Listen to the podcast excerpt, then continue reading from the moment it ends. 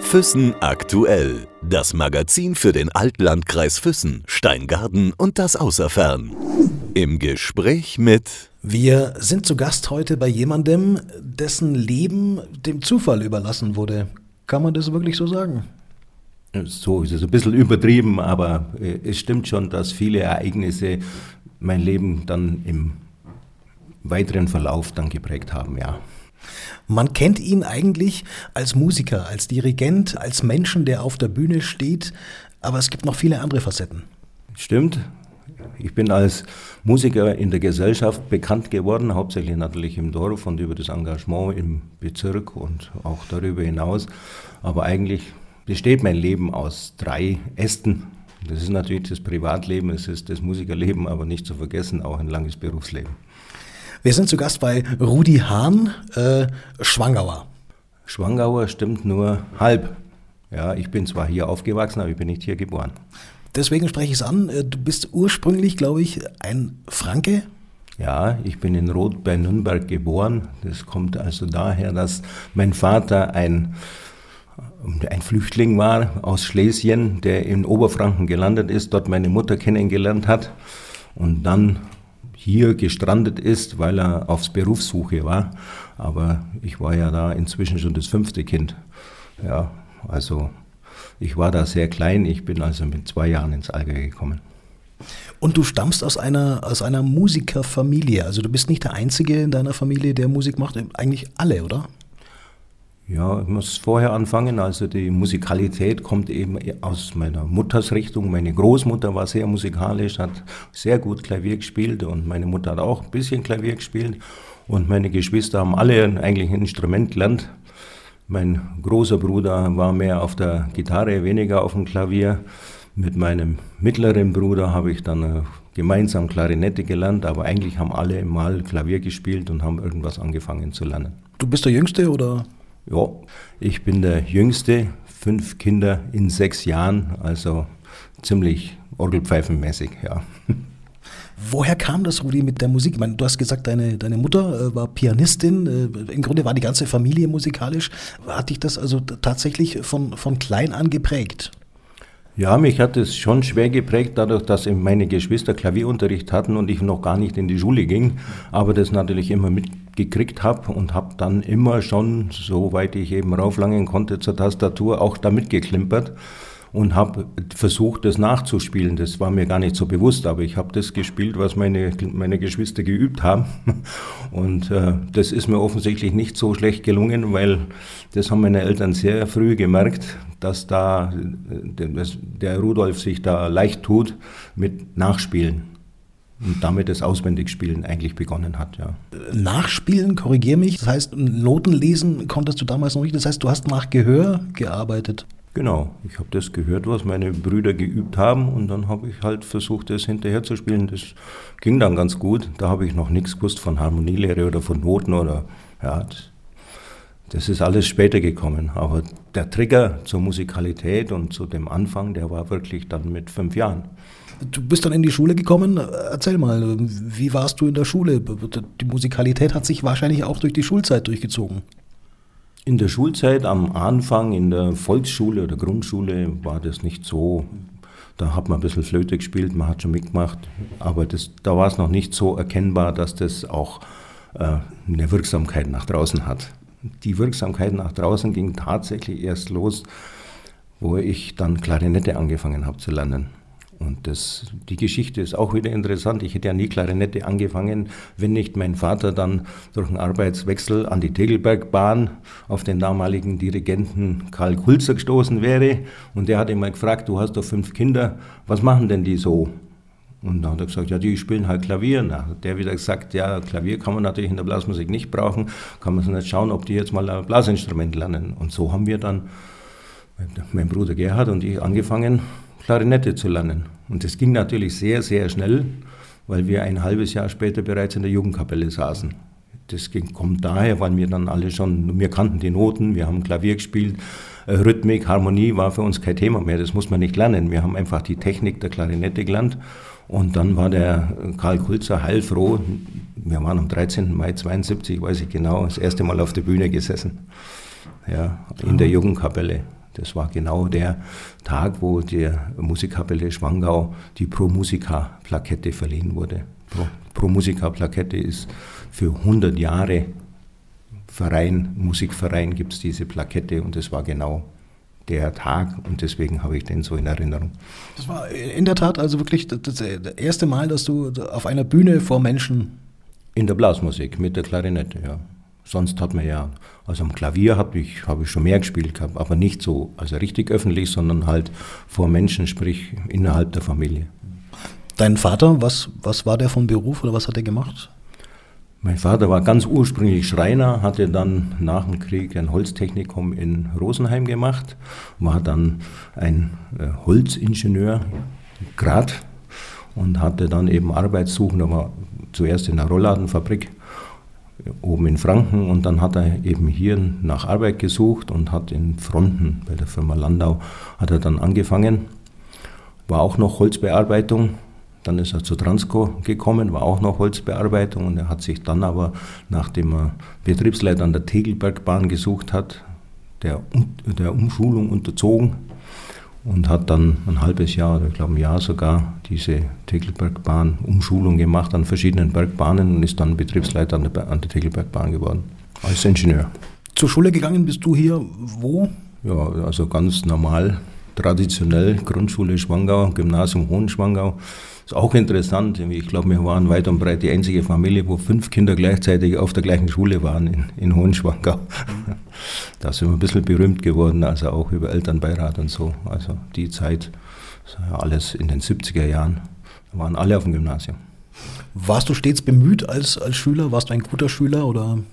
Ich war kein schlechter Schüler, aber ein sehr bequemer eher fauler Schüler, weil ich musste nicht viel dafür tun, dass ich es schaffe. Aber ich war nie der ehrgeizige Schüler, der Einser wollte, sondern mir hat es eigentlich immer gereicht, wenn es gut gegangen ist. Also zwischen mit einem Dreier war ich immer sehr zufrieden. Wenn es ein Zweier war, habe ich mich gefreut, aber Einser habe ich nicht gebraucht. Und das hat mich eigentlich bis zum Abitur begleitet.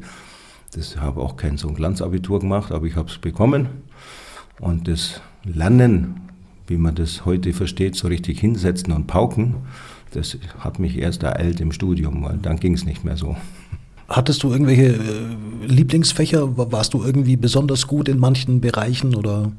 Ja, zuerst hat man ja gedacht, ich bin sprachlich begabt. Also ich habe tatsächlich einen Wechsel gemacht von dem sprachlichen Zweig auf den mathematischen Zweig, aber erst in der Klasse 9, also in der siebten Klasse auf den sprachlichen Zweig und dann gewechselt wieder auf den mathematischen Zweig und habe dann in Mathe und Physik mein Abitur gemacht. Und das war aber schon beeinflusst eigentlich wieder von einem Zufall, weil unser Nachbar, äh, die Firma Keller, der hat ja Antennen gebaut und der hat immer ein bisschen Hilfe gebraucht. Da war zuerst mein großer Bruder und der ist dann zum Studieren gegangen.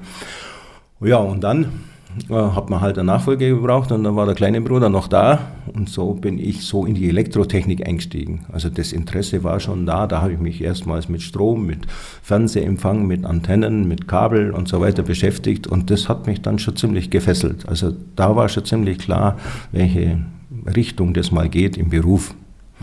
Mein großer Bruder hat Maschinenbau studiert, der mittlere ist dann zur BFA, also zur Rentenversicherung gegangen meine Schwester hat auf Lehramt studiert, also wir waren dann eigentlich auseinander, was jetzt die fachliche Richtung angeht. Und ich war halt der Stromer, der Elektrotechniker und habe das dann eigentlich konsequent durchgezogen, bin dann nach München nach dem Abitur. Ne, dazwischen kam noch die Bundeswehr. Ich habe auch gedient, 15 Monate, aber auch in Füssen auch interessant. Ich bin dann einfach mit dem Fahrrad dann hergefahren und gesagt, so, jetzt bin ich da und nach 15 Monaten bin ich mit dem Fahrrad wieder heimgefahren und gesagt, so, das ist jetzt vorbei. Also, war, also irgendwie war das ein, so ein Lebensabschnitt, der war halt, ja, da war nichts Besonderes, da habe ich halt das Kartenspielen gelernt, seitdem kann ich gut Schaufkopfen und solche Sachen, ja. Und dann kam das Studium und das war in München an der TU.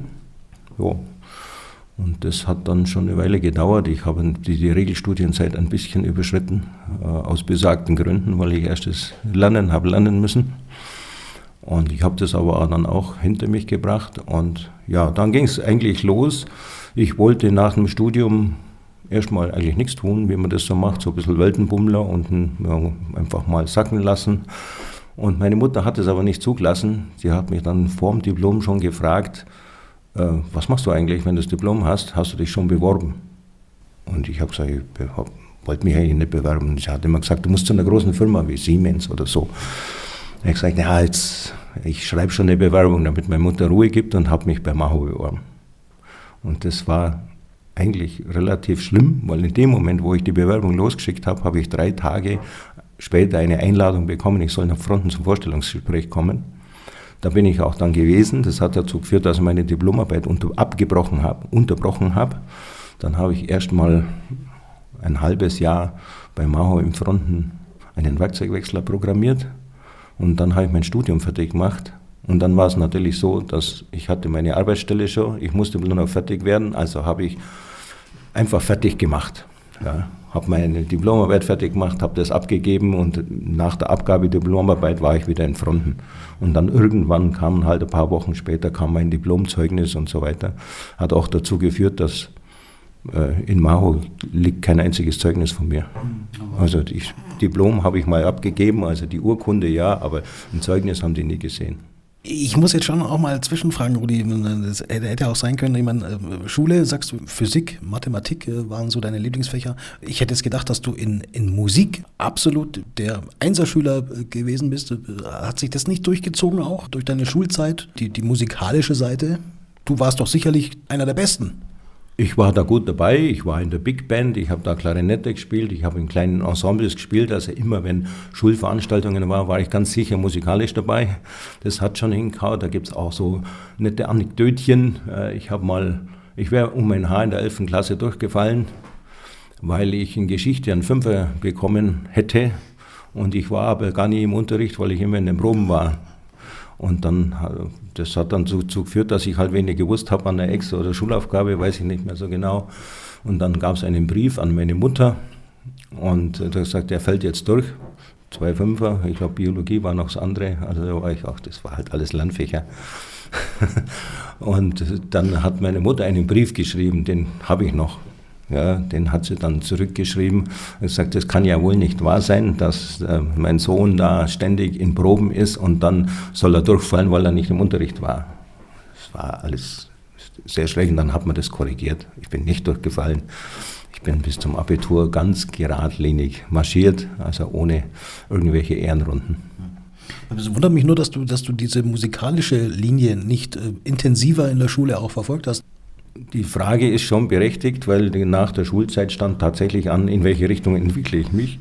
Und dann bin ich nach München gefahren, einmal zur Musikhochschule und habe die einfach angeschaut. Ich habe keinen Termin gehabt, nichts, sondern bin einfach reingelaufen und habe, gefällt es mir da. Ja, einfach so. Und, und die TU und die Musikschule, die sind, die liegen, ich weiß nicht, paar hundert Meter auseinander. Die sind nicht weit auseinander. Und dann bin ich da den ganzen Tag einfach rumgelaufen, habe mir die TU angeschaut und habe mir die Musikschule da angeschaut, die, die Musikhochschule. Und wo ich da wieder heimgekommen bin, habe ich gedacht, nee, an der Musikhochschule, das kannst du nicht machen.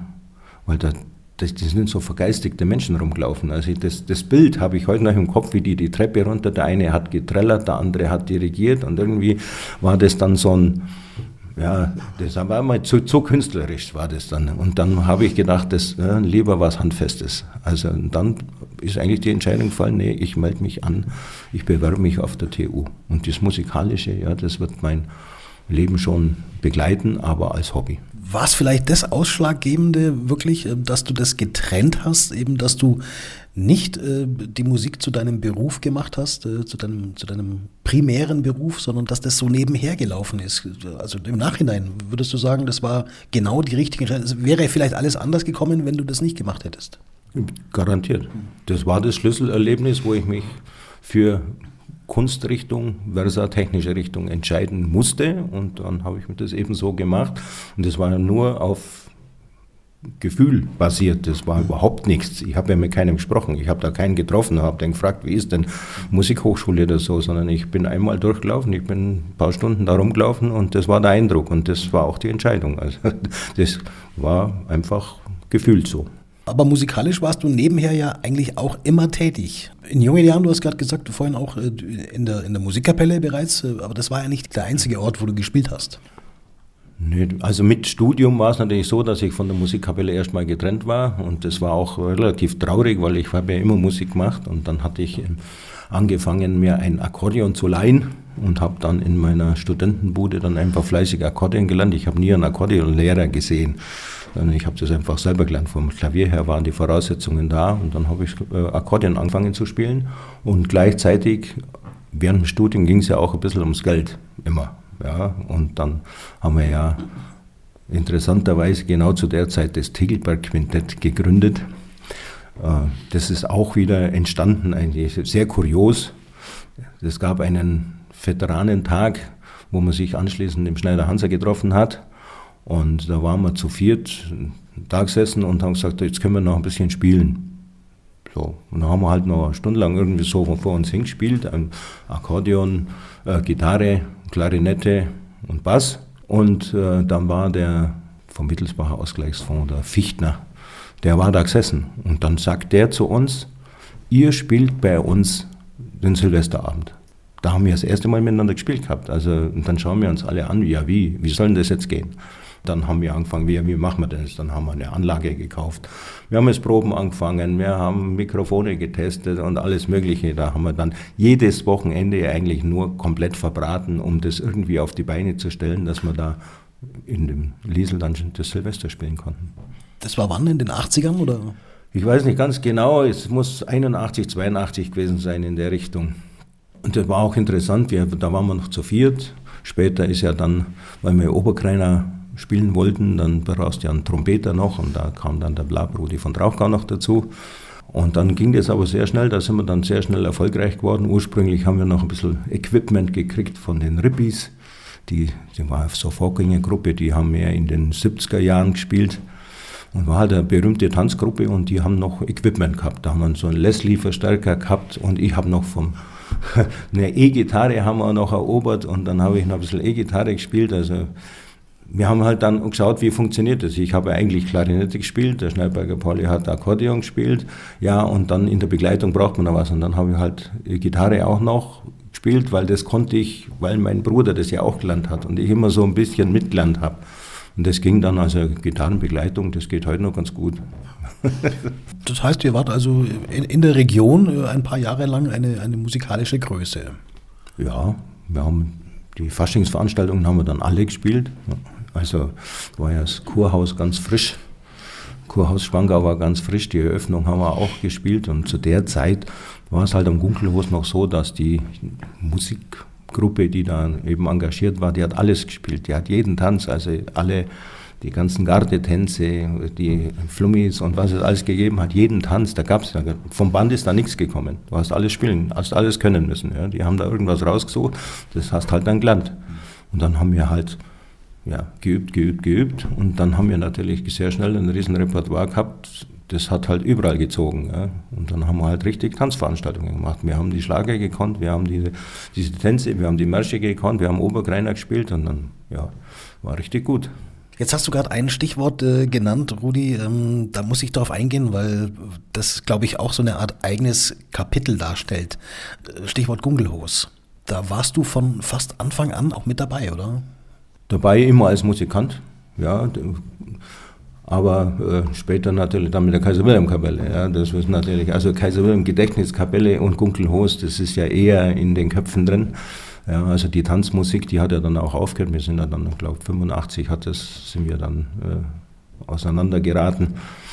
Und äh, die Kaiser Wilhelm Kapelle war natürlich da dann der Schlager für das, für das Gunkelhos und da habe ich ja die Führung auch übernommen dann ganz am Anfang, witzigerweise, ich, ich war, glaube ich, der Einzige, der jemals mit der Klarinette mitgespielt hat bei der Kaiser Wilhelm Gedächtniskapelle, weil damals, damals hatte ich noch kein Blechinstrument gespielt. Habe ich aber dann ganz schnell aufgeholt, weil ich hatte schon mal bei der Jugendkapelle auch Tuba dann gelernt so und dann habe ich halt mit Trompete angefangen. Das ging aber schnell. Für die Kaiser Wilhelm Kapelle hat es gleich mal gereicht. Das ist ja eigentlich doch ein eigenes Kapitel, oder? Die Kaiser Wilhelm Gedächtniskapelle. Lass uns mal da noch einhaken. Ähm, wie ist die damals entstanden, genau? Also die Entstehungsgeschichte waren elf äh, Mann aus der Musikkapelle Schwangau. Damals hatte man also Wilderer gemacht, eine Wilderer Kapelle zum Faschingszug und nach dem Faschingsumzug haben sich elf Musikanten zusammengetan und haben eigentlich Wirtschaften überfallen. Ja, und haben da einfach reingetutet mit dem, was sie halt noch konnten und äh, ja, wie das halt so geht im Fasching und äh, das, was eigentlich geblieben ist im Weinbauer, hatte die Füßner Kapelle gespielt als zur Unterhaltung und die sind halt da, da rein und haben die zum Umsturz gebracht. Das war also das größte Highlight, dass man denen den Garaus gemacht hat im Fasching durch den Überfall. Ja, und, und so ist es entstanden und eben über dieses Faschingszug-Einsagen kam die Uniform, das war dann schon die alte Feuerwehruniform mit dem Messinghelm. Und diese Formation, das ist also die Gründungskapelle, sieben davon von den elf, die da waren, die, die sind eigentlich die Gründungsformation der Kaiser Wilhelm Kapelle. Ich bin ja erst später dazugekommen, das, das ist 76, 77 war der Fasching, das Gründungsjahr der Kaiser Wilhelm Kapelle. Ich bin erst später dazugekommen, das da war ich schon beim Studieren nicht, das war dann 80 oder sowas bin ich dazugekommen. Und wie gesagt, erstmal mit der, mit der Klarinette, aber dadurch, dass ich halt äh, ja, so Noten arrangieren, schreiben konnte, war ich da natürlich gleich herzlich willkommen und da habe ich gleich ein paar Stücke gemacht, also für die halt so leicht geschrieben, dass die halt schnell einzustudieren waren und das hat sich dann fortgesetzt über lange Jahre, eigentlich noch bis heute, dass ich äh, jedes, jeden Fasching ein, zwei, drei Stücke schreibe, die halt so arrangiere, dass man die halt leicht und einfach spielen kann, auch noch vielleicht in nicht ganz nüchternen Zustand funktioniert das auch noch. ja, und so ist halt die, äh, ist der, der Spirit von dieser Kaiserwilhelm-Kapelle ist immer oben geblieben. Also das ist nie abgesoffen, das ist nie langweilig geworden und es ist heute noch, ja, es ist einfach eine Tradition als Faschingsmusik, natürlich auch getrieben durch die Uniform und durch das Aussehen. Und wir haben schon einen eigenen Sound auch, das muss man so sagen. Also es gibt ja diese Guckenmusik überall, aber das ist nicht ganz vergleichbar.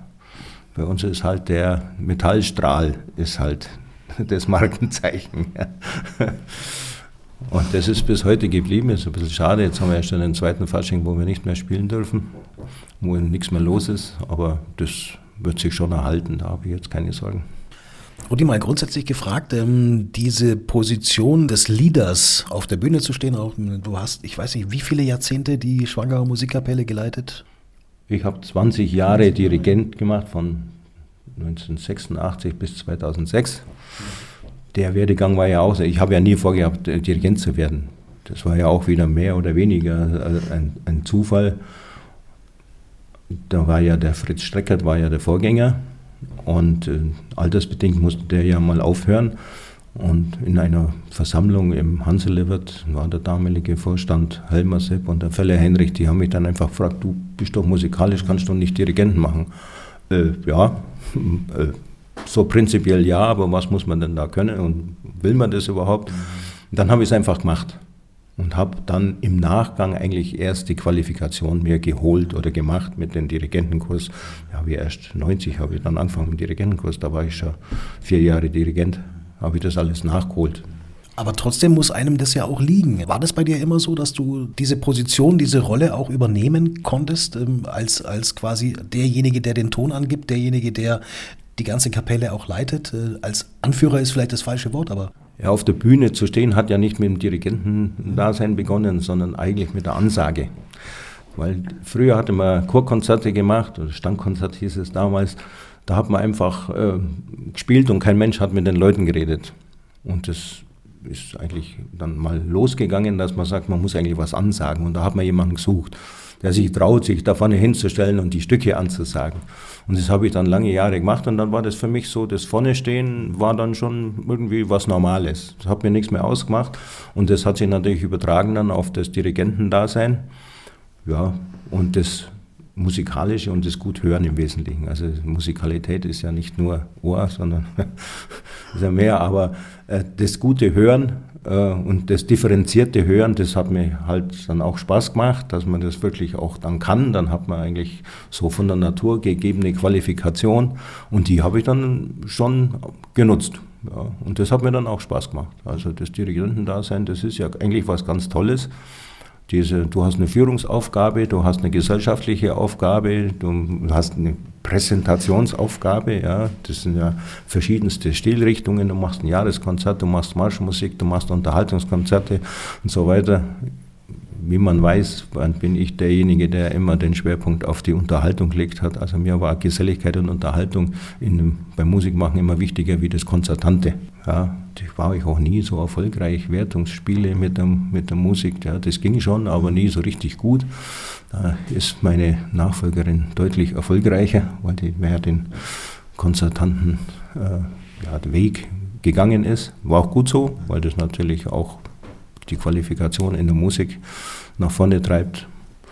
Insofern war das immer eigentlich ein Geben und Nehmen, aber immer relativ erfolgreich, weil, ja, wie man sehen kann, gibt es die Musik aber heute noch.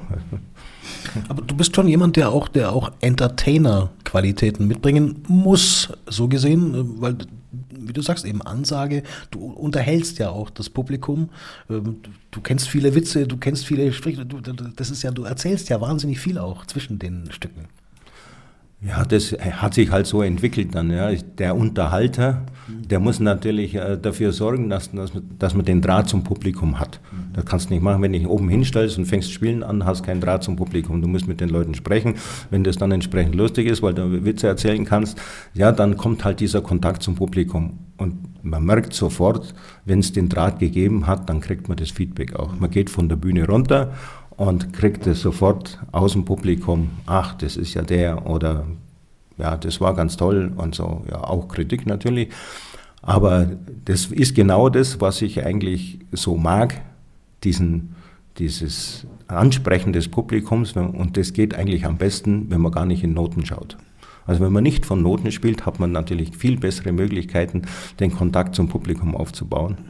Und da ist natürlich, da war ja die Notlösung jetzt immer sehr, sehr berühmt dafür, weil wir, wir haben ausschließlich so gespielt, wir haben nie Noten gehabt. Man hat ja auch meiste Zeit nicht mal irgendwas geübt. Ja, wir haben immer gespielt, gespielt und gespielt und, und Witze gemacht und so und das, das, das trainiert sich auch an. Und jetzt ist ja auswendig spielen, ich spiele nur noch auswendig. Also in der Blasmusik spiele ich jetzt Tuba und da spiele ich nach Noten, ja, aber sonst ist alles aus dem Kopf. Du hast vorhin von deinen drei Ästen erzählt, äh, die drei Äste deines Lebensbaumes. Das ist einmal der musikalische, das ist der private und das ist auch der berufliche. Jetzt, wenn man sich vorstellt oder wenn man dich eben kennt von der Bühne als, äh, als Leiter einer Kapelle, als Dirigent, als Unterhalter, als Entertainer, als Musiker, ist es für den einen oder anderen vielleicht gar nicht so leicht vorstellbar, dich in Anzug und Krawatte zu sehen. Aber das sind so die zwei Welten, oder, die du in den letzten Jahrzehnten eigentlich äh, beschritten hast.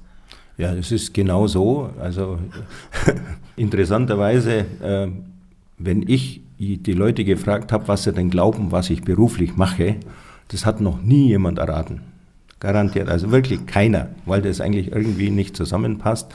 Ich habe über das Elektrotechnikstudium in München dann bei Maho angefangen und Maho in Fronten ist ja immerhin 20 Kilometer weg und ich war also arbeitsmäßig nicht in der gleichen Gesellschaft, wie ich musikalisch war. Und das, die Trennung ist bis heute geblieben.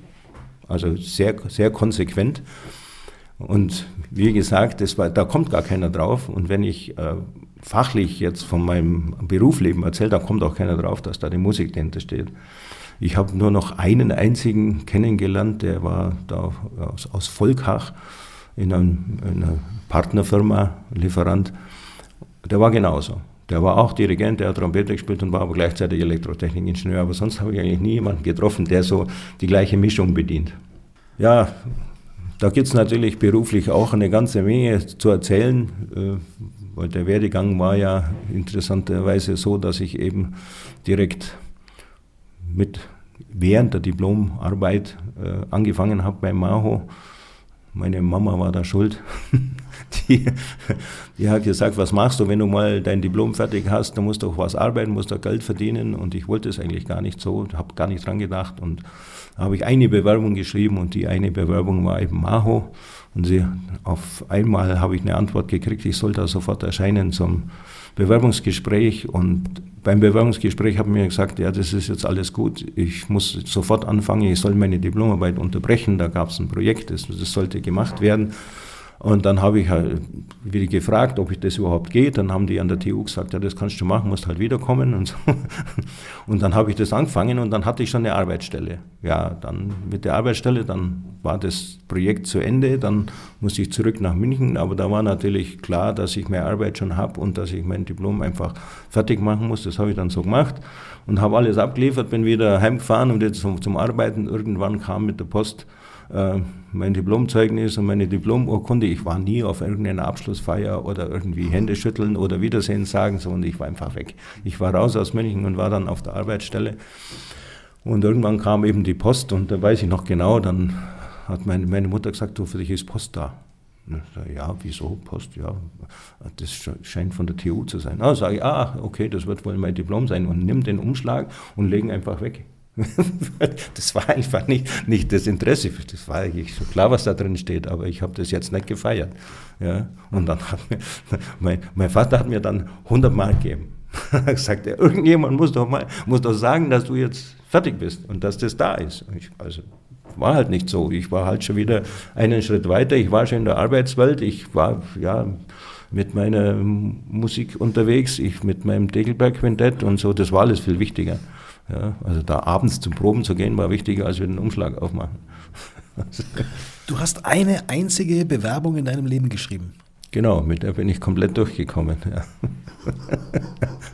Allerdings ist natürlich das eine Firma, die natürlich sich da total entwickelt hat, so eine Weltfirma, was ja früher eine Familienfirma war, weiß ja eigentlich jeder, Maho ist inzwischen die im Modi und es über verschiedene Stationen hat ja auch schwierige Jahre gegeben in den 90er Jahren. Es war ja auch Konkurs, dann war die Fusion mit der Firma Deckel.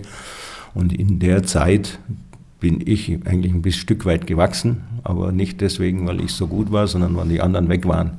Also vor mir drei Ebenen an Vorgesetzten sind rausgebrochen und dann war ich quasi übrig und dann habe ich da Abteilungsleiterposten gekriegt und über diese Stellung dann war ich halt präsenter und dann, dann ist eigentlich so quasi meine berufliche Karriere losgegangen.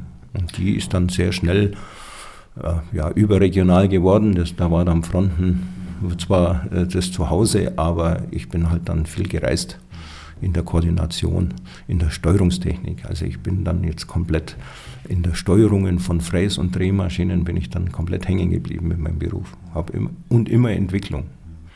Das hast du im, im, im, Vorgespräch auch schon erzählt. Äh, dein Beruf hat dich in viele Länder, in viele Ecken der Welt gebracht, äh, in die USA, Kalifornien, äh, nach Asien, Shanghai, Japan etc. Ist man immer ein Stück weit auch als Musiker unterwegs oder wenn man beruflich unterwegs ist, dann nur beruflich? Also zu 99 Prozent ist man nur beruflich unterwegs. Also das ist das war in Fronten, haben wir mal dann so eine kleine Band, so eine, so eine Mahu-Band gegründet.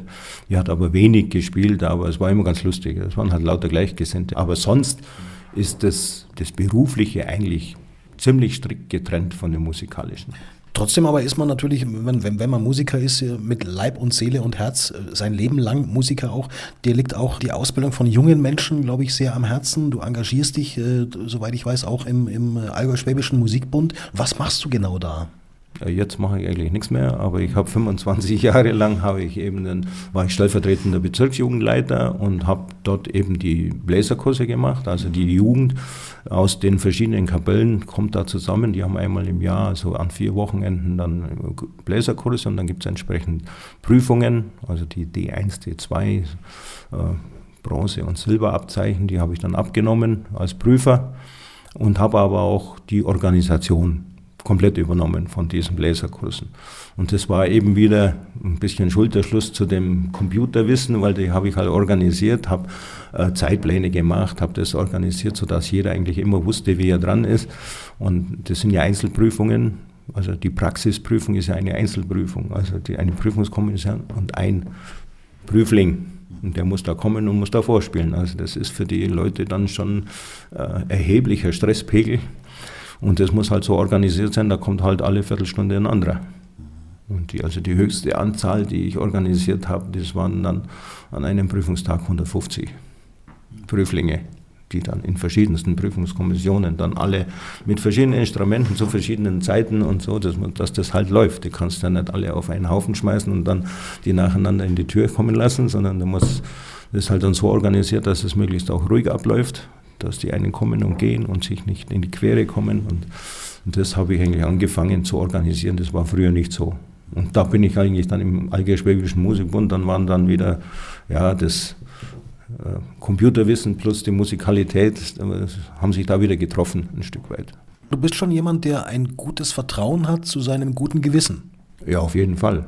Also ich würde ohne ein gesundes Bauchgefühl keine Entscheidungen treffen. Also das muss passen, das muss gefühlsmäßig äh, schon passen. Natürlich nicht einfach ohne Wissen, sondern das muss schon also mit, mit Hintergrund sein. Und wer mich äh, kennt, der weiß genau, dass ich eigentlich zum Analytiker geworden bin. Wenn ich was neu in Angriff nehme, dann muss erst die Basis stimmen. Die Erkenntnisse, die Basiserkenntnisse, die müssen da sein. Ich brauche da eine Bodenplatte an Erkenntnis, sonst würde ich mich auf kein Fachgebiet trauen. Und dann lese ich halt viel und das Internet gibt ja das eigentlich alles her. Und ja, mich fragt man oft, woher weißt du das? Also musst halt lesen, dann weißt du es auch.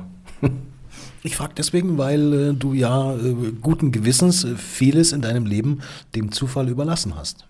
Ja, dem Zufall überlassen ist jetzt vielleicht nicht ganz richtig, weil ich habe mich nicht hingesetzt und so nach dem Motto, schauen wir mal, was kommt, sondern ich bin eigentlich immer einen relativ geraden Lebensweg gegangen und auf dem Weg sind ein paar Zufälle gelegen. Ja. Also ich bin halt dann ähm, die Richtung hat sich halt dann verändert über diese Begegnungen. An denen du ja auch hättest vorbeilaufen können. Ich hätte sie ignorieren können, ja, natürlich. Aber es ist ja nicht schlecht, wenn man sich ein Stück weit auch lenken lässt. Es, gibt, es soll ja Leute geben, die ganz äh, straight ihren Kurs fahren und sich da nie abbringen lassen, aber ich weiß nicht, ob das richtig wäre.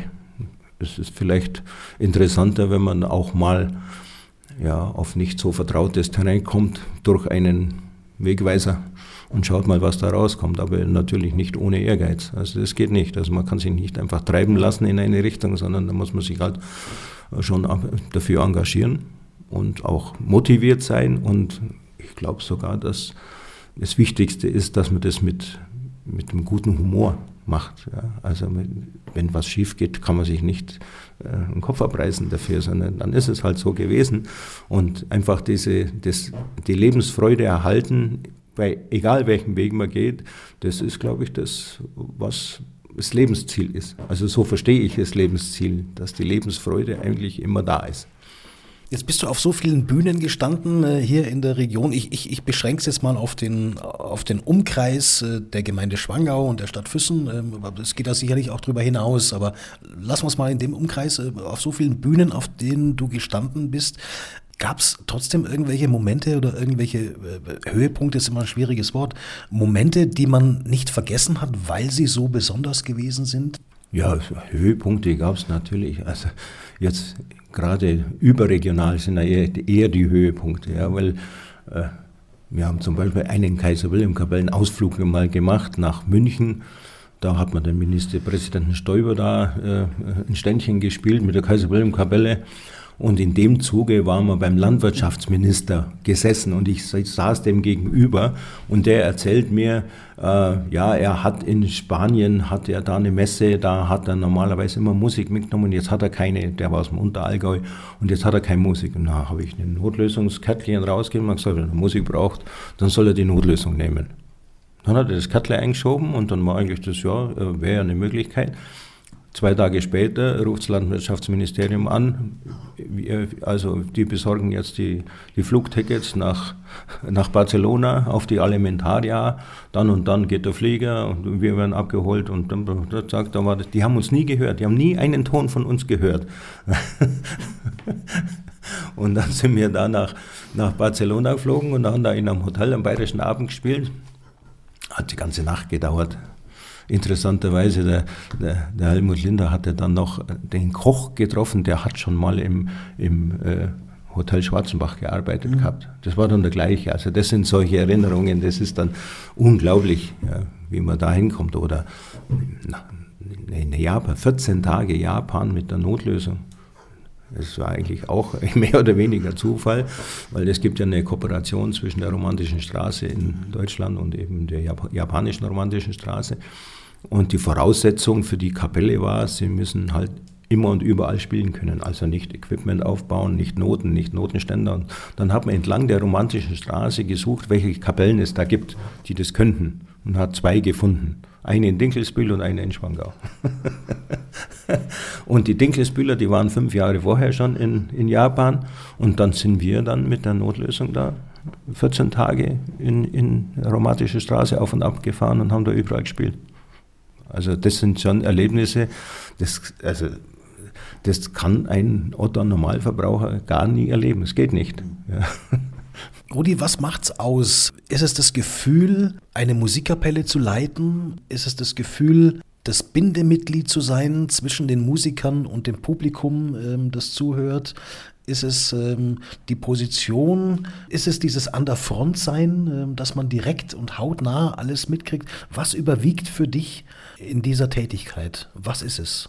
Ja, erstmal bin ich ja jetzt nicht mehr Dirigent, also ich stehe ja nicht mehr ganz vorne, aber grundsätzlich ist es halt schon so, was es wirklich die, die Freude macht, ist das Erreichen von Menschen. Ja, also man merkt es sofort, das merkt jeder Dirigent, ob er einen, ein Publikum erreicht hat oder nicht, oder ob das so abstrakt war, was er geschafft hat. Und so, das geht natürlich mit der kleinen Gruppe viel besser eigentlich noch. Ja, klar kann man sich vorstellen, wenn man, wenn alle gut gelaunt in einem Bierzelt hocken und du machst da Unterhaltungsmusik und die gehen alle auf die Tische. Das ist für, für eine Kapelle natürlich auch wunderbar. Da hast halt das unmittelbare Echo. In kleinerem Rahmen fühlt sich das anders an. Ja, da ist das halt so, das sind viel die Blicke. Ja, man merkt dann richtig, also wie viel Aufmerksamkeit hast du überhaupt, wenn du jetzt Vortragender bist? Das ist, aber das kann man in jeder Talkshow eigentlich äh, sehen. Äh, wie, die Leute, wie verfolgen die eigentlich jetzt das, was da auf der Bühne passiert? Sind die interessiert daran? Reden die? Wie ist der Lautstärkepegel im Publikum? Da merkst du ganz genau, wie viel bist du in dem Moment wert. Und dieses, das zu schaffen, dass man das sich erarbeitet, dass man die volle Aufmerksamkeit vom Publikum hat, das ist dieser, dieser, dieser Wert, der dahinter steckt, der aber auch die Belohnung ist. Das ist die direkte Belohnung, dass man einfach merkt, das Publikum ist bei einem. Ja, und wenn das mal so eintritt, dann, dann ist ja Zeit gar nichts mehr. Ja, da, da, da spielst du stundenlang und dann machen die, kommen Vorschläge aus dem Publikum und dann wird das eine Interaktion und am Schluss äh, singen die mit und, und, und das, das vereint sich dermaßen dann sagt, das war mal wieder ein super Abend. Das ist natürlich ganz was anderes, wenn du jetzt mit Noten und Notenständer vor einer Kapelle stehst, als wenn du auswendig spielst und so. Aber die Ausrichtung ist immer das Gleiche. Du musst gewinnend unterwegs sein. Und wenn du gewinnend unterwegs bist, dann hast du natürlich auch die eigene Freude dann. Hattest du, muss ich auch noch fragen, Rudi, hattest du das auch schon mal, dass das gar nicht funktioniert hat? Ja, mein Gott. ja, aber, aber nicht nur einmal. Nicht nur einmal. Also ich weiß, ein, äh, eine Hochzeit, die wir spielen sollten, die, das war, die war im Weinbauersaal noch. Da haben wir mit der Notlösung gespielt. Wir haben da gespielt, da haben wir angefangen. Da hat schon mal keiner geklatscht. Merkst ja, also wenn du keinen Beifall hast, dann merkst du schon mal, da, da das ist jetzt nicht so äh, prickelnd. Ja. Und dann äh, versuchst es halt und spielst mal dies mal die Richtung geändert. Das hat aber überhaupt gar nicht funktioniert. Ja.